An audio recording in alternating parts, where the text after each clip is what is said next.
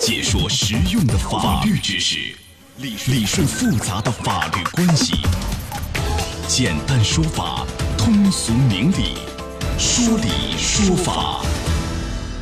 好，接下来我们进入到法治在线的说理说法，我是主持人高爽，继续在直播室向您问好。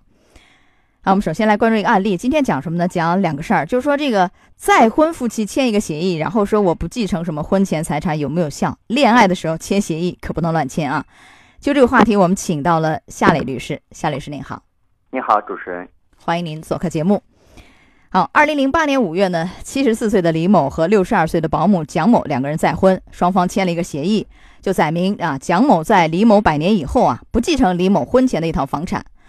二零一六年十二月呢，李某去世，留下的一套婚前的房产由女儿居住，然后这个蒋某就要求要求分得李某的遗产，但是遭到李某女儿的拒绝，于是呢，双方产生纠纷，起诉到法院。法院审理认为啊，蒋某和李某再婚的时候签的这样一个协议，涉及到这个遗产处理的，这个协议是无效的。蒋某对李某的遗产享有法定继承权，所以就判决蒋某和李某的女儿分别继承李某一半份额的房产。哎，这个协议为什么无效？就看似啊，婚内对财产做了一个约定、一个分割，为什么这个协议就无效？您给解读一下，夏律师。遗嘱继承本来我们说要尊重这个被继承人他的遗嘱的内容，但是呢，如果说遗嘱的呃内容呢，它涉及到比如说对缺乏劳动能力、没有生活来源的这个继承人，他没有保留必要的遗产份额的时候，那么他就违反了啊法律规定，啊遗嘱的内容就要被调整。啊，这个案件就是再婚的这个配偶啊，她在这个丈夫去世以后，她实际上是没有呃劳动能力，也没有生活来源，因此呢，法院在处理这个遗嘱的时候，就必须要保留她一个必要的继承份额啊，所以说呢，就认定为这个遗嘱是啊违法的，是无效的。但是我想问了，前面那个案件里讲的并不是遗嘱的问题，而是说两个人再婚，老年人再婚啊。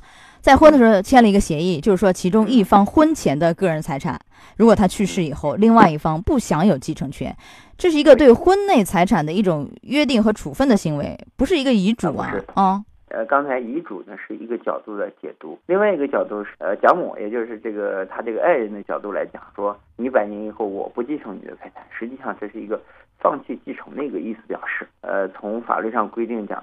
也就是他只有去世以后，他说不继承，这才能够有法律效力。去世之前就说不继承，这本身就是没有法律效力。那也就是说，他这个婚前财产，就是看似这个协议，他们是对呃婚内婚内财产的一种处分，或婚前财产的一个处分。某种意义来说，它是一一种对遗产的一种继承的一个问题，对吧？就是他不能剥夺他的这个继承权，为什么？因为他是一个呃缺乏劳动能力、没有生活来源的这样一个人，所以必须要给他保留相应的份额，比如说他居住和生活起码的保障。所以前期这样一个协议就无效，是因为这个问题吗？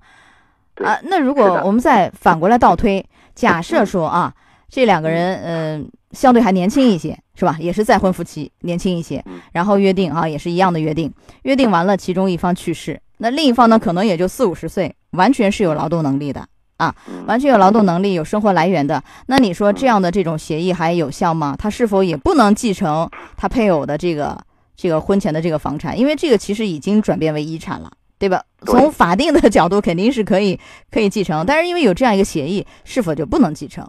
对，那么这个就要去考虑一个，就是说。从这个继承人角度，在继承发生之前放弃，那肯定是不具有效力的。第二个，从这个遗嘱人的角度来，要考虑遗嘱人的真实意思，就是说不让他继承，那么要尊重遗嘱这个设立的时候的真实意思，就是他是啊没法继承的，不具有这个继承权利的。那如果是这样，就刚刚我举那例子，两个人相对比较年轻一些，啊，一方啊，比如说这个女方啊，有这种生活来源和经济能力、劳动能力，所以这个时候，如果说之前两个人再婚有这样一个协议，他就真的没有办法继承他婚前的房产了，是吧？嗯，是的。哦，那这个还是关键点就是在于说，他这个遗嘱应当是对缺乏劳动能力、没有生活来源的人保留必要的遗产份额，这个是这个问题的根结所在，是吗？是的。呃，另外在处理这样的问题上有没有提示，夏律师？因为很多人啊，就特别是再婚夫妻，啊，再婚半路夫妻，特别是年龄又相对大一些，比如说老年了这类的，找一个老来伴儿，然后呢，这可能会有很多阻碍。孩子的，嗯来自于家庭的，就担心哟，你跟我爸或你跟我妈结婚，你的目的不纯，你是为了得到我们家的家产遗产，你是为了分遗产来的，所以会有这样的这种呃矛盾或者是这种反对。那么很多家庭会想出这个招，就写这样一个协议。但是您说，你看这个案件里协议无效，所以在处理这类问题的时候，您有没有一些建议？对双方啊，大家担心的问题，或者怎样规避风险，或者怎样保障权益，有没有一些建议？一旦两个人结婚了，法律规定上呢本身就有相互的扶持、抚养的义务啊。即便他去世以后，他从他的遗产里面，对于他这个另外一方啊，尤其是没有呃劳动能力、没有生活来源，他有继续来保证他的基本生活的一个义务。嗯、我们这个案例实际上也提示我们，就是遗嘱首先体现出遗嘱人的真实意思，比如说各自的财产自己百年以后都归各自己的各自子女啊，这是真实意思。第二，要考虑啊，作为夫妻对于对方的一个扶持义务，也不能轻易的就被就躲避掉。嗯，不能轻易的躲避掉，类似这样写一个协议，其实也是无效的，特别是年龄大。但是我们再假设一下，呃是就这个案件都不变啊，都不变，也是年龄大，然后这个蒋某呢也是想继承他这个老伴儿李某的这个房产，但是如果这个时候蒋某他也有儿有女，有儿有女呢，有这个生活来源可以照顾他，可以赡养他，那他还能不能去继承他这个老伴儿就再婚这个老伴儿李某的这套婚前的房产呢？可不可以呢？如果这样的话，现在就没有这个法定的一个理由了。那么要尊重他真实的意思，那就是按照遗嘱来啊安排继承。你这个退休工资是呃也是不低的，而且有子女履行赡养义务，那么这个就不符合刚才说的没有经济来源啊这样一个条件了。所以说这个虽然是他们再婚夫妻签的这样一个婚内财产约定或者婚前的一个财产约定啊，但实际上是对其中一部分遗产做了处理，而这个做处理的时候，你必须要按照法律规定，啊，就前面我们说的啊，为呃缺乏劳动能力、没有生活来源的人保留必要的遗产份额，是这个意思，对不对？是的，如果他有有生活来源，那你这个还真的是可以按照协议来，他就不能继承他的遗产了。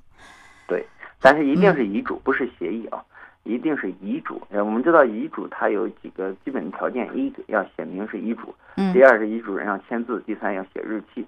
你如果遗嘱的形式条件不符合，那么你这个就很难按照遗嘱去继承了。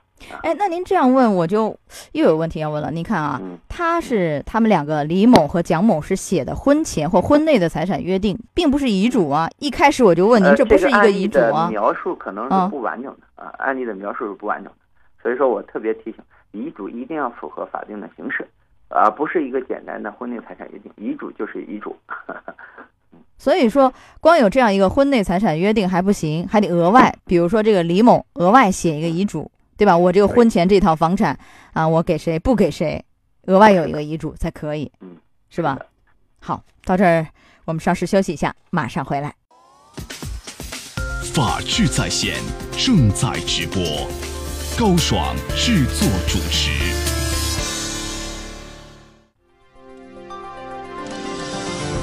再婚夫妻签协议不继承婚前财产有效吗？恋爱期间的协议可不能乱签。法治在线继续为你讲述。好，咱们继续来说一说这个恋爱婚姻内签协议的事儿啊。恋爱的时候签协议可不能乱签啊。有这么一个案例，小王呢和小李在男女朋友谈恋爱的时候啊，在一二年左右共同买了一套房子。小王是男方 花了三十万，小李是女方花了十三万。然后由于办理房产证和银行贷款的时候只能是登记一方的名字，所以没办法，只好这个房产证写了女方小李名字。后来呢，双方也签了一个协议。啊，约定这个房屋归双方共同所有，小王也就是男方占百分之六十九点八的份额，小李女方啊占百分之三十点二的份额。但是后来没两年，这两人分手了。分手完以后，小王就想把当初的三十万和这个增值部分啊要回来，女方就不干，小李不同意。不同意以后呢，小王起诉到法院，要求按照协议来。那既然约定了啊，我是百分之六十九点八，你是三十点二，那咱就按这个来。这个案例您给解读一下，夏律师。啊，这个案子里面最明确的就是说，双方用一个书面协议的方式来约定了双方的出资份额啊这样情况。那么这个协议啊，只要是真实意思，应该是呃法院或者法律在处理的时候，肯定是按照协议的呃内容进行处理的。是，所以最后这个案件，法院确实是按照这个协议的内容约定，因为你看他们俩约定，小王是百分之六十九点八，小李是百分之三十点二，所以最后呢，小王的份额法院判那就按照协议来，百分之六十九点八拿到了所有权。因为我就特别想通过这个案例来问一问夏律师啊，就是可能很多时候，呃，也许是两个人谈恋爱买房子是吧？可能像这个案件一样，只能登记一方的名字，有各种原因吧。只能写一方名字，另一方也花了钱，只能是私下里写协议，哎，约定好份额。也可能呢是，比如说父母掏钱的，父母花钱的，出资的份额比例，对不对？也都做这样一个协议。也就是说，私下里签的这样一种协议，这完全是有效的。那那可能就是房产登记那儿只登记其中一个人，但是私下这个协议是完全认的，是是这意思吗？是的，因为不动产的登记它是具有公示、公信效力的。也就是对外是有效的，但是对内的影响还是按照实际权利人的约定啊。这个约定呢是对内有效的。比如说，如果遇到一种情况，小李他在外面有债权，那么这个房子被查封了，比如说拍卖去清偿小李的这个债务了，那这时候肯定是按照不动产登记的这个产权人来确定的。但是如果说没有第三人、其他人的参与的话，那么这个协议啊是各方的约定，就按照真实意思来处分。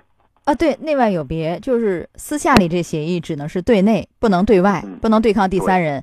所以您举的这个例子，假设小李在外面有外债，人家来讨债了，要执行你这房产吗？官司也打赢了，要执行。